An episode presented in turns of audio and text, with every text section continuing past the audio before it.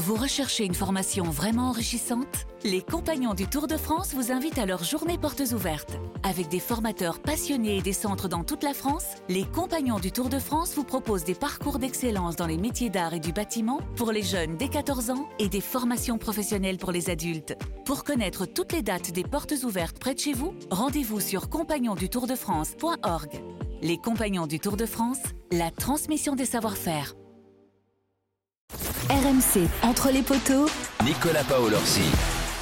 Salut à tous, entre les poteaux spécial Coupe du Monde, ravi d'être avec vous comme tous les jours. hein. on vous remercie parce que vous êtes vraiment de, de plus en plus nombreux à, à nous écouter. Euh, vous partagez le podcast dans tous les sens, vous mettez des notes et ça c'est vraiment génial. On est ravi de vous retrouver euh, chaque jour pour parler de la Coupe du Monde.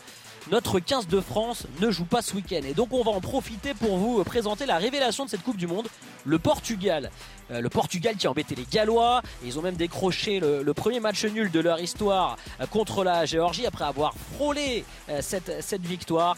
Bref, on va vous présenter cette nation qu'on connaît bien dans le milieu du football, beaucoup moins dans le rugby. Toutes les petites histoires du rugby portugais, c'est dans Entre les poteaux. C'est parti. On accueille notre Jean-Paul Olivier de l'Ovalie, à nous. Euh, voilà, c'est quasiment le même profil. Pierre Amiche est Oui, notre bah- poteau du jour. Salut Pierrot. à, à 60 ans près. Bonjour Nicolas, bonjour à tous.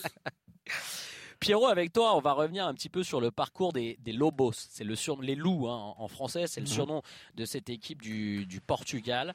Euh, bah déjà, raconte-nous un peu euh, l'identité de cette sélection, parce que c'est vrai que quand on pense sport et Portugal, bien évidemment, on pense à Cristiano Ronaldo, on pense au foot, mais on les imagine pas du tout avec un ballon de rugby dans les mains, les Portugais.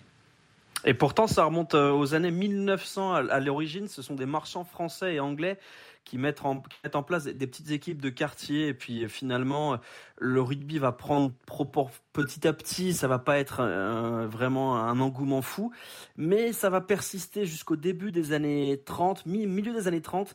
Et c'est en 1935, le 13 avril 1935 pour être précis, que le Portugal va disputer son premier match officiel. Donc ça remonte finalement. Euh, ils vont perdre face aux voisins espagnols et c'est une mauvaise habitude qui va se perdurer, qui va perdurer jusque dans les années 60, puisqu'en gros, pendant quasiment 30 ans, euh, le Portugal ne va affronter que l'Espagne et, et va perdre quasiment à chaque fois. Et il va falloir attendre les années 60 pour que réellement le Portugal s'inscrive dans sur l'échiquier mondial euh, et, et commencer à, à s'exporter un petit peu. Il est en 67, il Ouais. joue contre l'Italie, la Roumanie, et ça va créer une, là cette fois un véritable appel d'air et une volonté de consolider le rugby portugais, même si c'est vrai dans ce pays-là, eh bien la plupart des sports évoluent à l'ombre du football roi. D'ailleurs, euh, aujourd'hui, le Portugal n'a pas d'équipe de basket majeure, n'a quasiment plus de sport mécanique, mis à part un coureur euh, en MotoGP. C'est pas à toi que je vais l'apprendre. Et puis, euh, la plupart des sports s'éteignent tranquillement, malheureusement, à l'ombre du roi foot. La sélection des Lovos va connaître deux points d'orgue. Le premier, c'est dans les années 80 Ouais. puisque euh, cette équipe-là va, va réussir à s'imposer et malheureusement va rester à la porte de la Coupe du Monde 87 puisqu'on n'invitait que les 16 meilleures équipes. Et puis 2007, là c'est Ah, la faut que tu nous révélation. parles de cette génération 2007, Pierrot, où c'est vraiment, alors, pour le grand public, l'avènement du rugby portugais, ça se passe en 2007. Ah bah oui, totalement, parce que c'est la première fois que le Portugal va se qualifier pour la Coupe du Monde, la Coupe du Monde en France, qui plus est, parce qu'on sait qu'il y a une diaspora portugaise importante chez nous, et donc euh, il y a un véritable engouement, une passion qui se déchaîne, euh, en dépit des défaites, parce que le Portugal va connaître euh, deux défaites importantes, la première face à l'Écosse, 56 à 10, et une face à la Nouvelle-Zélande qui restera malheureusement mémorable pour eux, 108 à 13. Il faut rappeler que le Portugal va s'enorgueillir de deux choses. La première, c'est d'avoir marqué lors des quatre matchs de Coupe du Monde, Écosse, Nouvelle-Zélande, Italie, Roumanie. Et la deuxième, c'est d'avoir accroché la Roumanie 14 à 10, d'avoir été aux portes de l'exploit et d'avoir dû s'incliner. C'est une génération qui s'appuyait sur des joueurs très connus, Gonzalo Uva, Pedro Leal, José Pinto, mais qui a Ouais. jamais vraiment réussi à rivaliser avec les autres. Bon, faut qu'on parle de cette génération 2023, bien évidemment, Pierrot.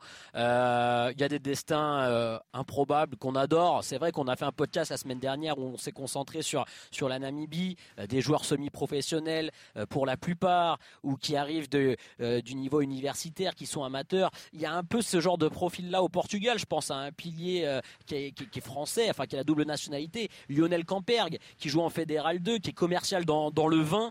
Il joue à l'AS Ponlon dans les Pyrénées Pyrénées-Atlantiques et il va pas disputer cette Coupe du Monde. Voilà, il y, a des, il y a des destins comme ça. Donc parle-nous de cette qualification pour 2023, bien évidemment, et du profil de joueurs qu'on retrouve dans cette sélection portugaise.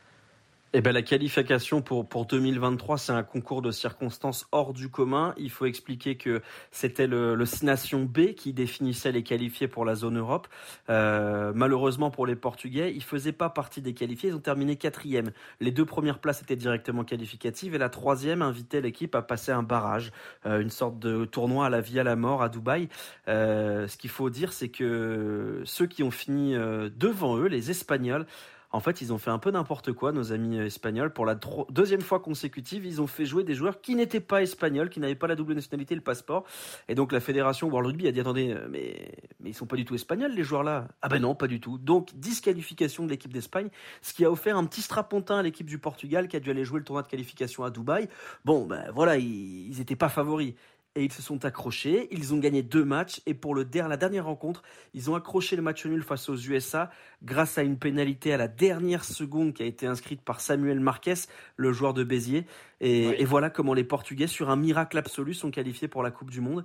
Euh, et, ça a forcément euh, eu des incidences sur les joueurs qui vont être sélectionnés, puisque euh, évidemment il y a des histoires comme celle de Sam Marquez qui est français de naissance, euh, portugais d'origine et qui a décidé de représenter euh, les couleurs euh, des Lovos.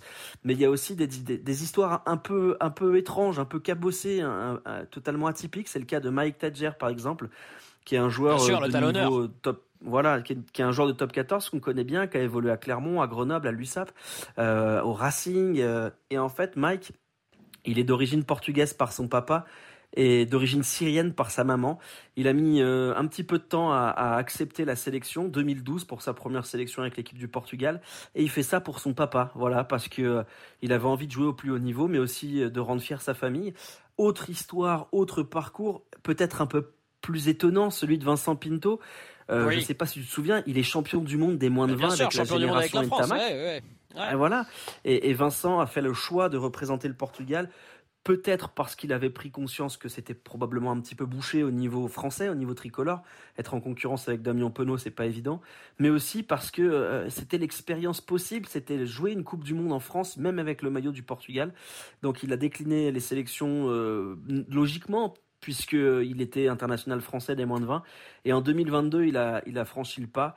C'est le cas aussi euh, pour Joris Moura, qui a été sélectionné uniquement en 2023. De je crois, Pierrot, je crois, Pierrot, que dans les 33, il y a 17 joueurs qui ont la nationalité, qui jouent en France et qui ont un peu cette binationalité, enfin, qu'on est allé chercher sur, sur le sol français. C'est, c'est quand même beaucoup. Et puis, tu le disais, il y a énormément de, de joueurs qui ont ce, ce profil un peu, euh, qui ont une vie professionnelle à côté. Euh, le capitaine Thomas Appleton, par exemple, qui est, qui est chirurgien dentiste. Alors, on parlait des, des, Namibiens, il y avait beaucoup de dentistes chez les Namibiens. lui aussi est dentiste. Il y a un délire avec le rugbyman et je sais pas et la bah, profession de dentiste.